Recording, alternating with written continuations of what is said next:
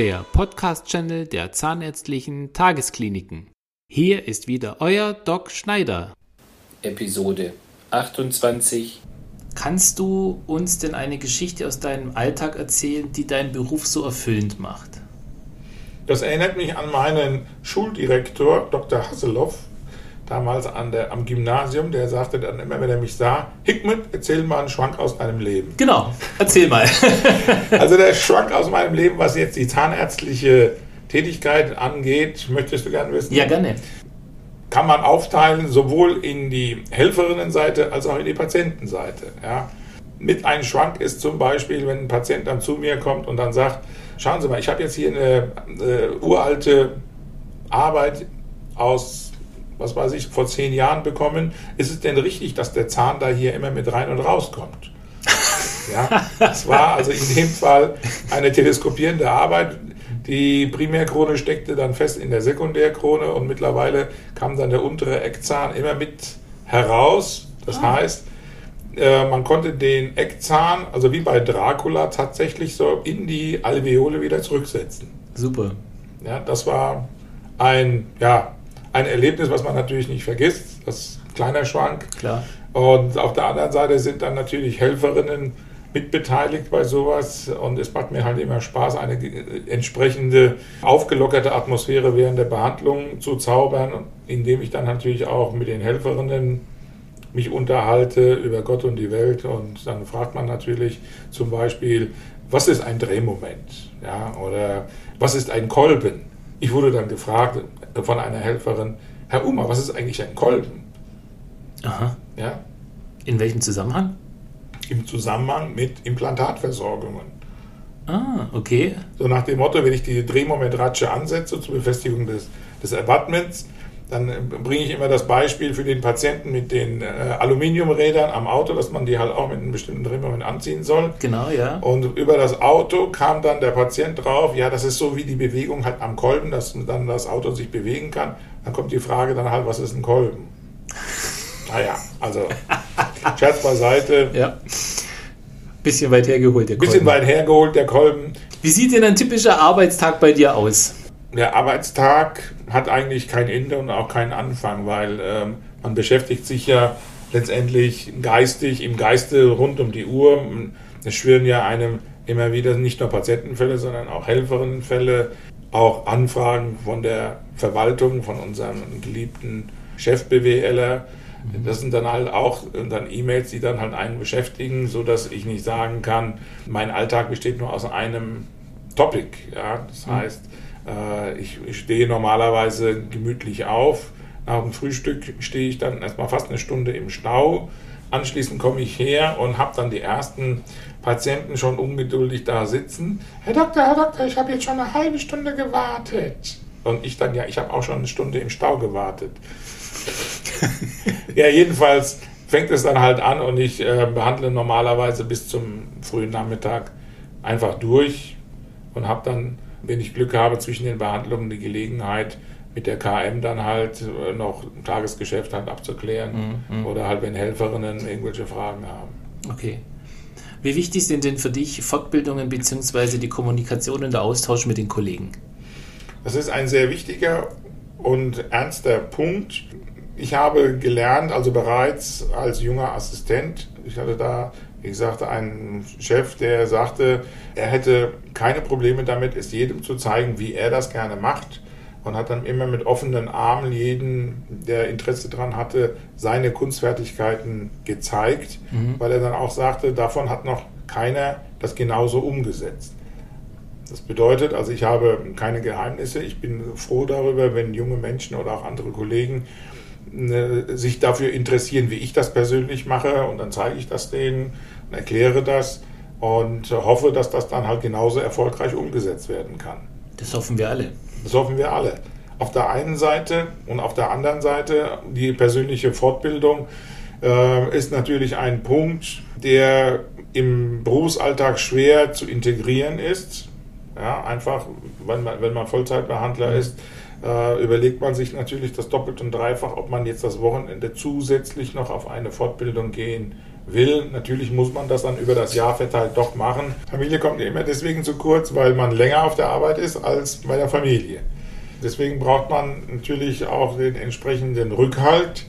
Zum Glück sind unsere Kinder halt schon aus, erwachsen und aus dem Haus und äh, meine Frau beschäftigt sich halt mit vierbeinigen Familien, mit An Familienangehörigen. Ihr habt auch einen Hund oder eine das Katze? heißt, wir haben zwei Pferde und einen Hund. Oh, und, okay. Und das bedeutet, dass da normalerweise keine Langeweile aufkommt und wir dann halt auch abends und am Wochenende natürlich ein gemeinsames Thema haben. Mhm. Zumal ich mich dann bei den Pferden auch, auch wenn ich, äh, wie gesagt, gehbehindert bin, habe ich den Kutschenführerschein, sodass wir Ah, okay. Mhm. praktisch mit der Kutsche und den Pferden dann doch äh, vielleicht kleinere äh, Wanderungen machen können. Schön, schön. Ja, das verbindet dann halt einen. Ja. Gut. Was denkst du denn, wie unser Berufsbild in fünf oder zehn Jahren aussehen wird? Es wird sich jetzt im Vergleich jetzt zu wie vielen Jahren, vor 10 Jahren, 20 Jahren oder wie? Nö, im Vergleich zu heute. Im Vergleich zu heute schwer zu sagen, weil es gibt unterschiedliche Tendenzen. Wenn man jetzt nochmal eingangs erwähnte äh, Computerunterstützung oder computerunterstützte Behandlungsverfahren dann mit berücksichtigt, wird vieles sich insofern halt auch verändern, indem man dann vielleicht als Zahnarzt, als Mensch-Zahnarzt leichter ersetzbar wäre, was jetzt das Handwerkliche angeht. Ja, ich, ich sage da als Stichwort nur die Nanotechnologie.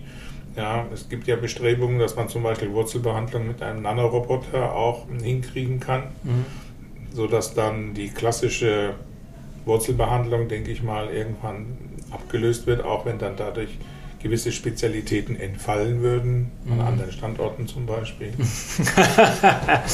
Ja, obwohl du hast, du hast vollkommen recht. Also diese Nanorobotik ist ja noch nicht in aller Munde, aber äh, man redet schon sehr viel darüber und äh, die Tendenz ist dahingehend, dass man tatsächlich den Menschen, dem Patienten dann diese Partikel spritzt und die sich dann selber im Körper, in Blut bewegen, Genau. regenerieren können Genau. und sich sogar spezialisieren können. Das heißt, die wissen dann besser, was wichtiger ist, wie wir selber. Ja, ich hatte bereits vor zehn Jahren navigierte, computernavigierte Implantologie in der eigenen Praxis eingeführt. Ja, das, das Gerät bestand dann aus einem riesen Auge, will ich mal sagen, das dann hinter einem stand mit einem äh, Sensor entsprechend auf dem Winkelstück zum Bohren und dann hat der Computer letztendlich einem mehr oder minder diktiert, jetzt bitte das Winkelstück so halten und so halten und dann mehr in die Tiefe.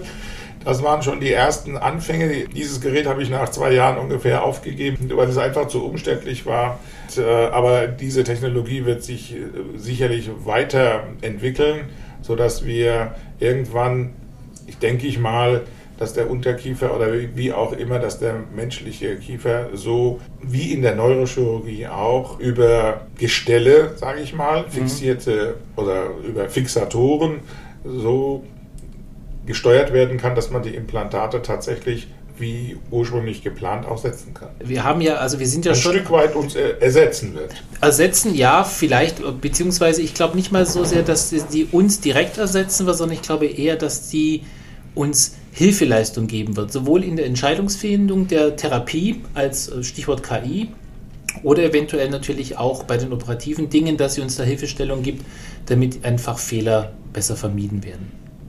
Die Komplikationsrate dann sinkt. Gesinkt, genau, Ja. genau, ja. Und wie siehst du die Zukunft der ZDK im Speziellen?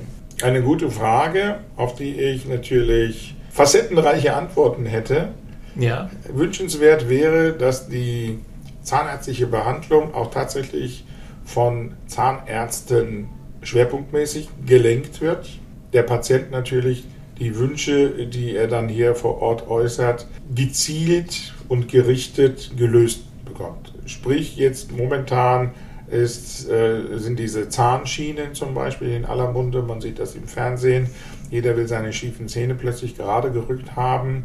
Das ist eine Tendenz. ZDK müsste halt viel flexibler werden, um solchen neuen Trends, Methoden auch Raum zu geben. Gut, wobei wir, ich denke, schon auf dem richtigen Weg sind, weil zum Beispiel, aber da kann ich jetzt nur von meinem Standort sprechen, für die festen Zähne an einem Tag, da sind wir jetzt auch schon ziemlich auf dem Vormarsch. Da Ja. haben wir also schon unsere Hausaufgaben eigentlich gemacht, dann auch für das ZEREC. Da haben wir auch schon unsere Hausaufgaben gemacht. Also ich denke, wir sind, wir sind sicherlich auf dem richtigen Weg. Die Freiheiten, die man äh, bräuchte, die müssten halt einfach größer werden, mhm. um Innovationen auch tatsächlich erfolgreich umsetzen zu können. Es okay. nutzt mir nichts, wenn ich dann halt gesagt bekomme, ja, das braucht aber kein anderer Standort. Das ist für mich eine kontraproduktive Aussage. Mhm.